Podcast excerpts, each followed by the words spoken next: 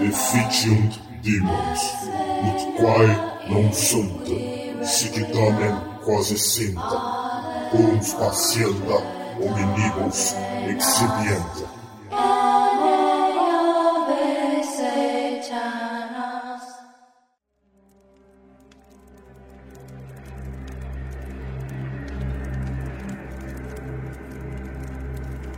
Eu vi você hoje.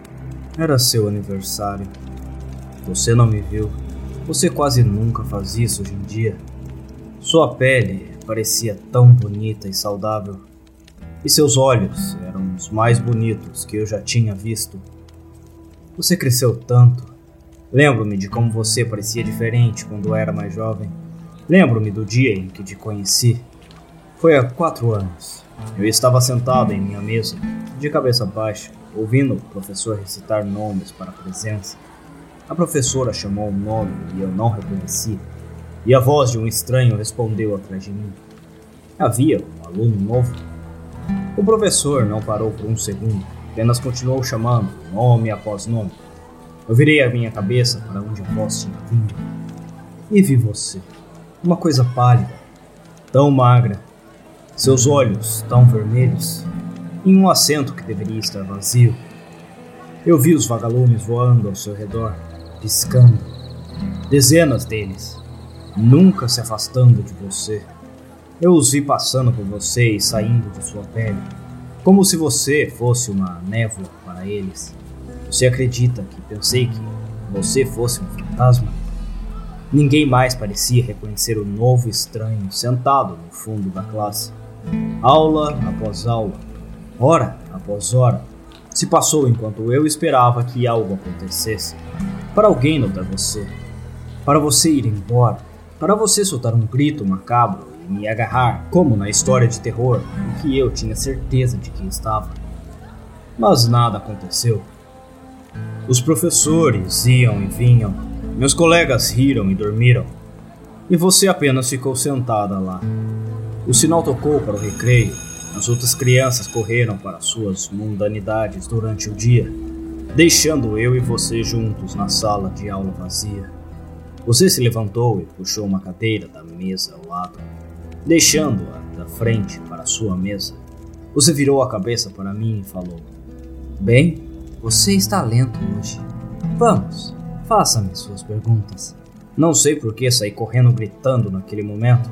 Provavelmente teria sido melhor para mim a longo prazo, mas não vamos especular.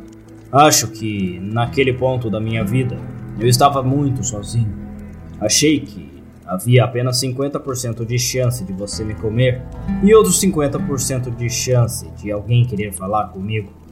As prioridades das crianças também não faziam sentido para mim hoje em dia. Então, eu fui junto com o fluxo. Fui até sua mesa, sentei na cadeira que você puxou para mim e fiz minha pergunta. O que você era? Você me disse que não sabia. Você disse isso uma vez. Que você era criança, assim como eu. Com pais e amigos. Você costumava ir para as mesmas escolas que eu. Então, um dia, um dia comum, quando você tinha 10 anos, você acabou de acordar e estava assim coberto de vagalumes. E ninguém conseguia se lembrar de você no momento em que se concentrava em qualquer outra coisa. Ninguém, nem mesmo seus pais.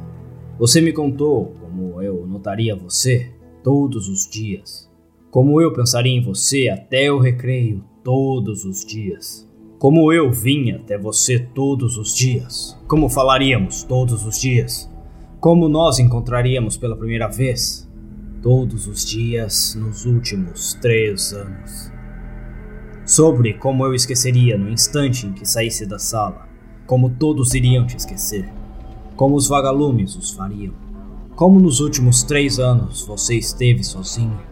Sua história foi muito difícil de acreditar, então eu não fiz. Perguntei em que reality show eu estava. Você parecia, bem, não impressionado e me pediu para continuar contando a minha história. Fui pego de surpresa pelo non sequitur. Você disse que da última vez que estive aqui, eu estava contando uma história. Uma história de terror sobre um casal mal assombrado. Conforme você detalhou a história, arrepios picaram minha pele. Era uma história que eu estava inventando na minha cabeça, uma história que ainda não tinha contado a ninguém. Naquele momento, um milhão de reações estavam abertas para mim, todas simultaneamente adequadas e inadequadas. Mas a única coisa que parecia adequada era terminar a história para você. Então, eu fiz. No meio do caminho, você me interrompeu para perguntar se minha mãe já havia se recuperado da doença. Eu tive que balançar a cabeça, um pouco envergonhado pelo fato de ter compartilhado este assunto particular com um estranho. A história terminou alguns minutos antes do recreio. Minha próxima aula foi em outra sala. Você me disse para ir. Sua firmeza me levou de volta. Você parecia tão.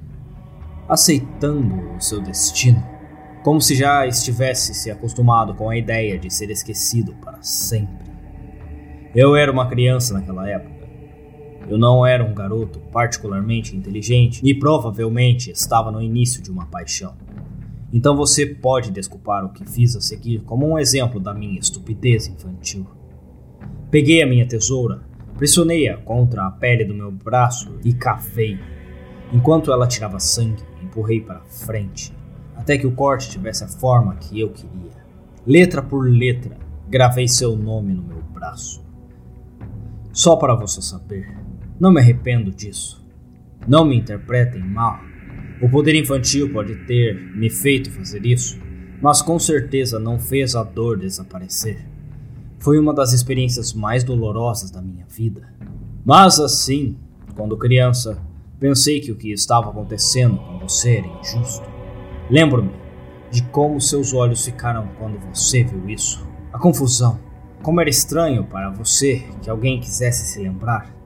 Eu me lembro daquele olhar tão claramente. Quando acordei no dia seguinte e vi seu nome no meu braço, lembrei de você e não esqueci. Naquele dia, pela primeira vez, tivemos uma conversa que não era tão unilateral. Você disse que ninguém nunca tinha feito nada parecido antes e sugeriu que eu poderia ter uma doença mental. Não vou negar. Isso me deixou um pouco chateado. Enquanto conversávamos, um pensamento assustador veio à minha cabeça. Você preferia quando eu não lembrava?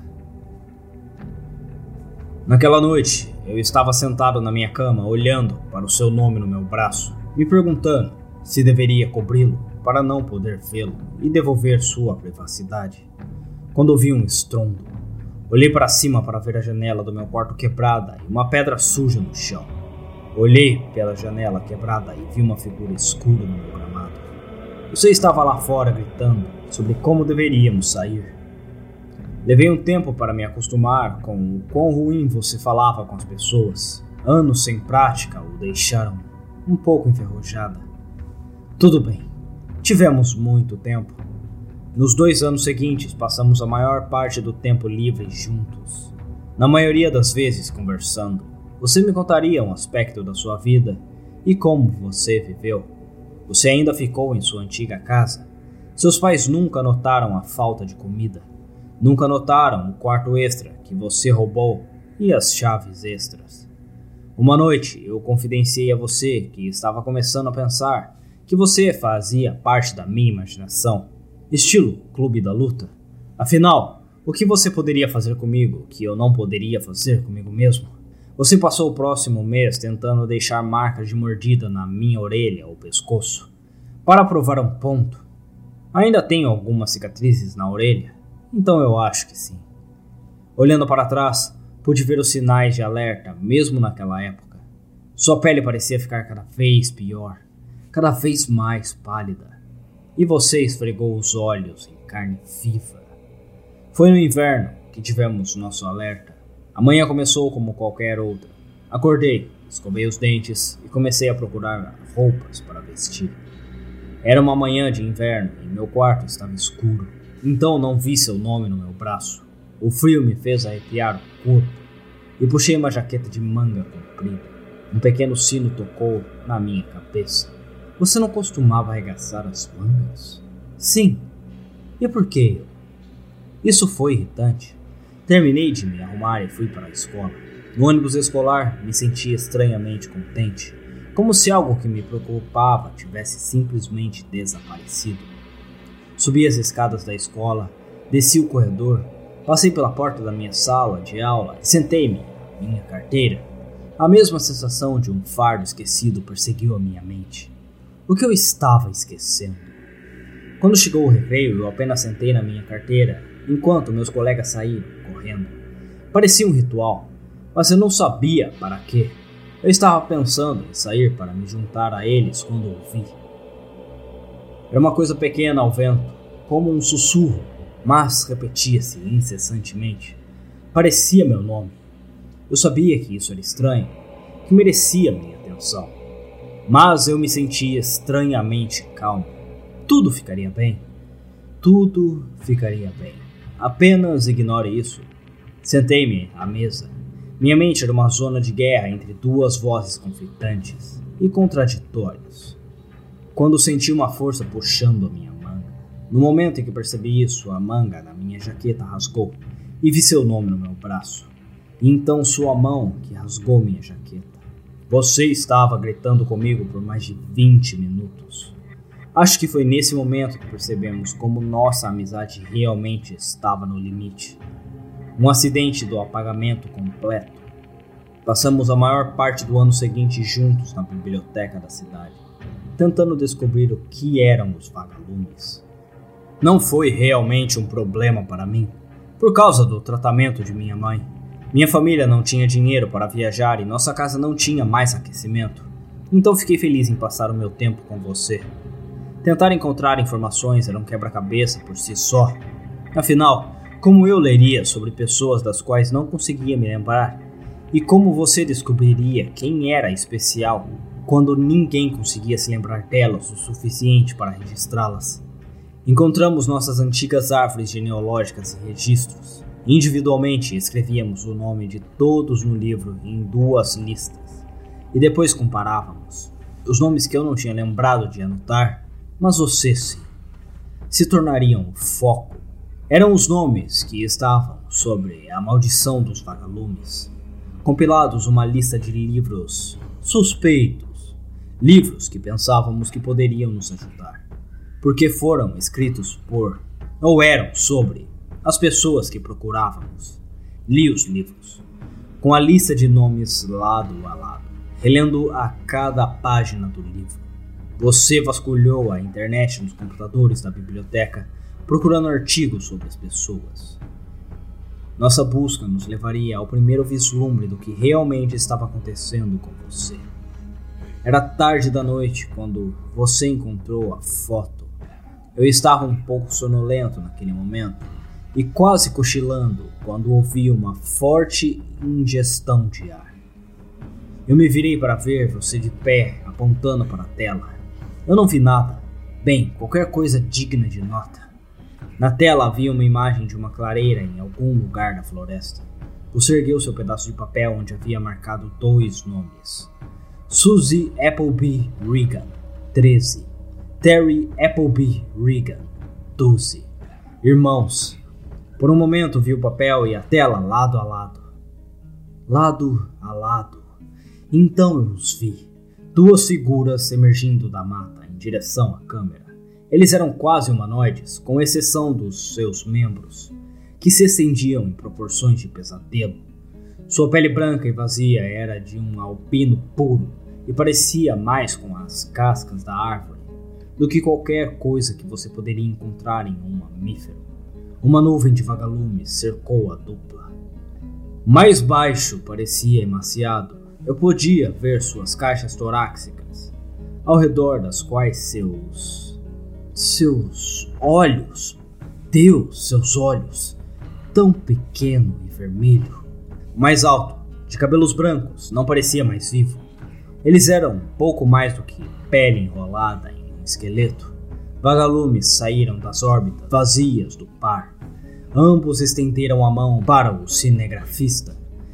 Eu olhei para o artigo em torno da foto. Era um blog postado por um mochileiro 20 anos após a última menção das duas criaturas. A imagem também era um mistério para o cinegrafista.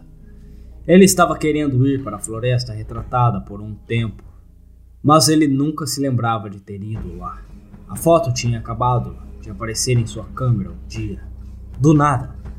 Por um momento olhei para o seu rosto, seu rosto magro, pálido, com aqueles olhos com veias vermelhas. Seria você quando minha cicatriz desaparecesse?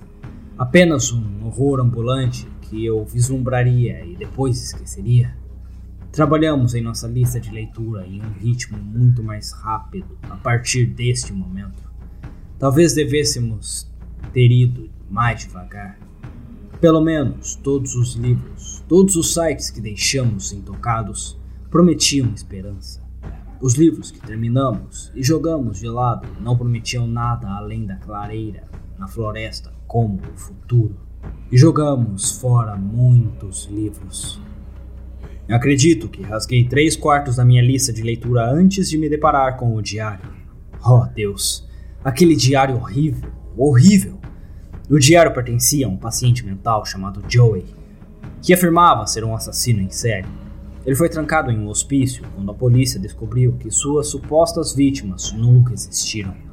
Ele foi diagnosticado com uma necessidade de atenção e foi afastado. Deviam tê-lo eletrocutado eles deveriam tê-lo frito até que sua carne derretesse e seu cabelo queimasse. No diário, ele falou sobre como executou seus assassinatos. Ele sabia coisas, coisas bizarras e perturbadoras que ninguém mais sabia. Ele sabia que criaturas estranhas que viviam na floresta. Deles, seus favoritos eram os vagalumes. Não vou contar como ele convocou essa coisa. Eu confio em você. Confio em você mais do que qualquer um. Mas uma coisa como esta pertence ao solo mais do que jamais pertencerá à mente humana. No final, basta saber que essas coisas não eram vagalumes. Joey começaria seu ritual pegando uma criança, qualquer criança, qualquer um que ele quisesse. Ele poderia pegá-lo a qualquer momento, na calada da noite, em suas próprias casas ou em plena luz do dia em seus jardins. Não importava se ele fosse visto. Ele os levava para sua casa e os arrastava para dentro. Normalmente, um alerta Amber surgia neste ponto. Ele não se importava. Como eu disse, isso não importaria tão cedo. Ele os arrastava para uma sala especial em sua casa. Aqui os vagalumes vinham e se agarravam a eles. Agora, ninguém estava procurando pelas crianças, nem a polícia, nem os pais ninguém. A partir de então, ele poderia fazer o que quisesse com o garoto. Ele se cansaria deles depois de um ou dois dias, depois que a criança tivesse quebrado. Nesse ponto, ele se livrou deles. Serrote, faca de cozinha, qualquer coisa servia. Ele detalhou um grande fosso de corpos que mantinha na floresta, repleto de insetos. Um dia, ele também se cansou disso, foi direto para a delegacia e se entregou. Não por culpa. Não, não, não. Ele só queria que alguém soubesse sobre as coisas que ele estava fazendo. Bastardo doente. Ah, não tem a ideia errada. Ele nunca parou de matar crianças. As portas do manicômio não o impediram de fazer o que gostava. Isso apenas o fez improvisar. Ele fez um novo caminho, ele modificou as moscas para que pudessem sobreviver sem um hospedeiro, apenas em um estado dormente. Quando uma criança, ele especificou a idade, se aproximava do enxame, ela se agarrava e começava seu efeito. Com o passar dos anos, a criança se transformaria horrivelmente nas coisas que víamos na floresta. Eu gostaria de poder odiá-lo em paz. Eu gostaria de poder dizer que o mundo não lhe deve nada mas isso não seria verdade. Ele detalhou uma saída na página final. Havia uma explicação exata de como se livrar dos vagalumes. Você deve ter visto algo na minha cara, porque naquele momento você perguntou se eu tinha encontrado alguma coisa. E eu disse que não, e fechei o livro. Alguns minutos depois, você desliga o computador. Você pegou o último livro e folheou você mesmo. Quando você alcançou a tampa final, você a jogou de lado. Eu perguntei o que deveríamos fazer agora. Você disse que estava tudo bem, eu poderia ir para casa. Conversaríamos sobre isso pela manhã. Levantei-me e passei pelas prateleiras de livros e me dirigi para a entrada da biblioteca, mas parei ao lado de fora da porta e esperei.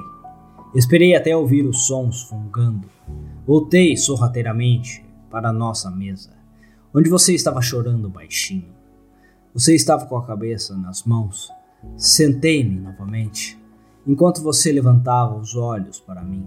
Você disse que gostaria de nunca ter me conhecido como você era feliz quando não tinha nada a perder. Como eu arruinei a sua vida. Você nunca realmente ficou melhor sem mim. Falar com as pessoas, essa foi a pior confissão de amor que eu já ouvi. Lembro-me de como nos beijamos naquela noite. Lembro-me de suas mãos segurando meu cabelo. E me lembro daquele beijo. Eu gostaria que pudesse ter sido apenas um beijo. Me desculpe por ter arruinado aquele momento. Quando meus braços estavam ao seu redor, eu estava perto o suficiente para roubar um vagalume sem que você percebesse. Lembro-me de segurar o vagalume na mão. Lembro-me de como ele lutou até que parou. Até que era uma parte de mim. Os vagalumes se moveram. Eles vieram até mim e deixaram você. Lembro-me do olhar familiar de seus olhos, a confusão. Eu nunca mais queria ver aquela confusão em seus olhos. Você merecia ser amado e merecia saber disso. Eu não estava realmente vivendo de qualquer maneira. Você estendeu a mão para mim e eu me afastei. Enquanto as últimas luzes de reconhecimento desapareciam de seus olhos, e então você estava apenas olhando para um estranho, caminhando para uma multidão de estranhos. Isso ocorreu há um ano. Você mergulhou muito desde então. Você tem tantos amigos agora, tantas pessoas na sua festa de aniversário. Você também parece muito mais saudável.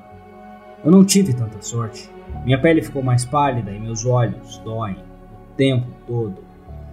Eu não podia ir para a escola como você fez todos os anos. Eu não perdi o meu tempo. Encontrei a cova de Joey.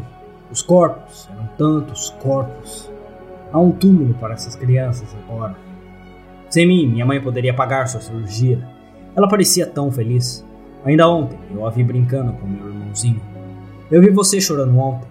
Você estava com seus amigos, rindo. Por um breve momento, seus olhos encontraram os meus. E então, eles estavam tão úmidos. Acho que vou embora. Para sempre. Eu acho que você não vai ficar feliz se eu ficar por aqui. Estou tão feliz por ter conhecido você mesmo que você não se lembre de mim. Nota final. Às vezes passo por episódios depressivos. Eu me sinto tão sozinho, mesmo com meus amigos.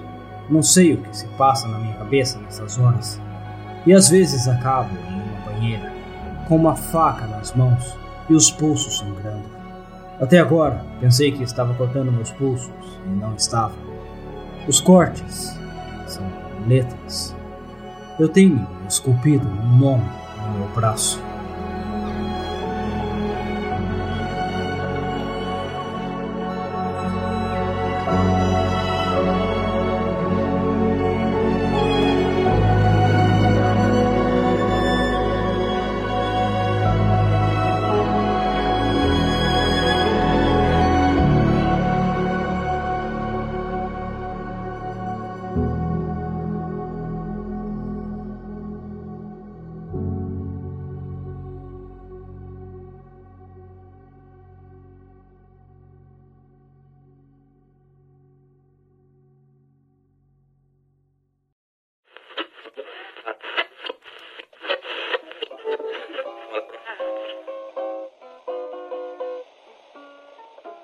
Se você chegou até aqui, eu lhe agradeço muito e venho lhe convidar para assinar o meu Apoia-se.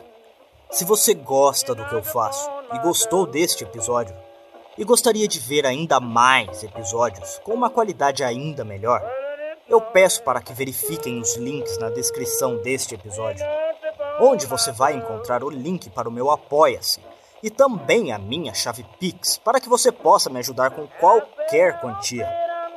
No meu Apoia-se, você ganha acesso exclusivo à comunidade de apoiadores no Discord. e acesso aos episódios que só vão ser lançados na semana seguinte. Caso você decida me apoiar via Pix, me mande um e-mail ou até uma mensagem junto ao Pix dizendo seu nome de usuário para ganhar acesso ao Discord exclusivo. Ajudando esse narrador, você decide o futuro do conteúdo que chega até você. Sempre para o melhor, claro. Não se esqueçam de verificar a descrição desse episódio. Aqui vocês encontram os links para as minhas redes sociais e e-mail para contato, incluindo um Discord geral para a comunidade. Me mandem um e-mail com perguntas, sugestões, elogios ou hates. Fiquem à vontade para comentarem o que desejarem. E desde já, eu agradeço todo o carinho e apoio. Até a próxima!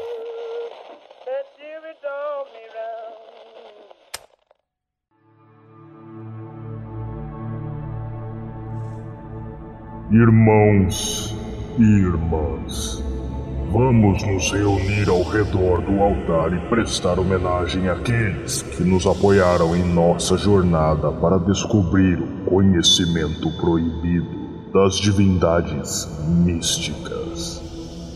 Suas contribuições são a força vital que alimenta nossa devoção aos seres antigos que residem além do ferro. Através de vossa generosidade, somos capazes de mergulhar mais fundo nos segredos obscuros e distorcidos que estão escondidos nas profundezas do cosmos. Gostaria de oferecer um agradecimento especial aos nossos devotos seguidores, que demonstram lealdade inabalável à nossa causa.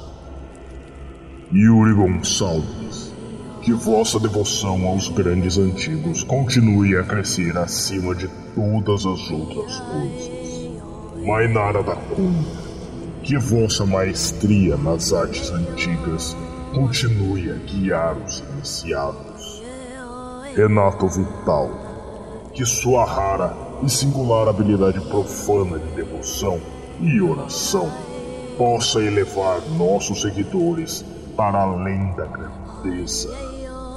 Clério Borges, o ostensivo e eminente, mesmo entre os grandes e profanos de nossa ordem. Que vossa fé e sabedoria jamais se exporte. Caio Barros, representante da vontade divina dos grandes antigos, um líder com a força inquebrantável. Que vossa vontade seja feita nesta vida e na próxima.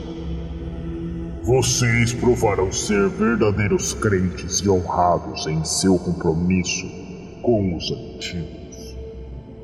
Damos graças aos deuses e a todos os nossos seguidores que compartilham nossa devoção ao conhecimento proibido. Que nossos caminhos continuem a se entrelaçar enquanto viajamos cada vez mais fundo no abismo.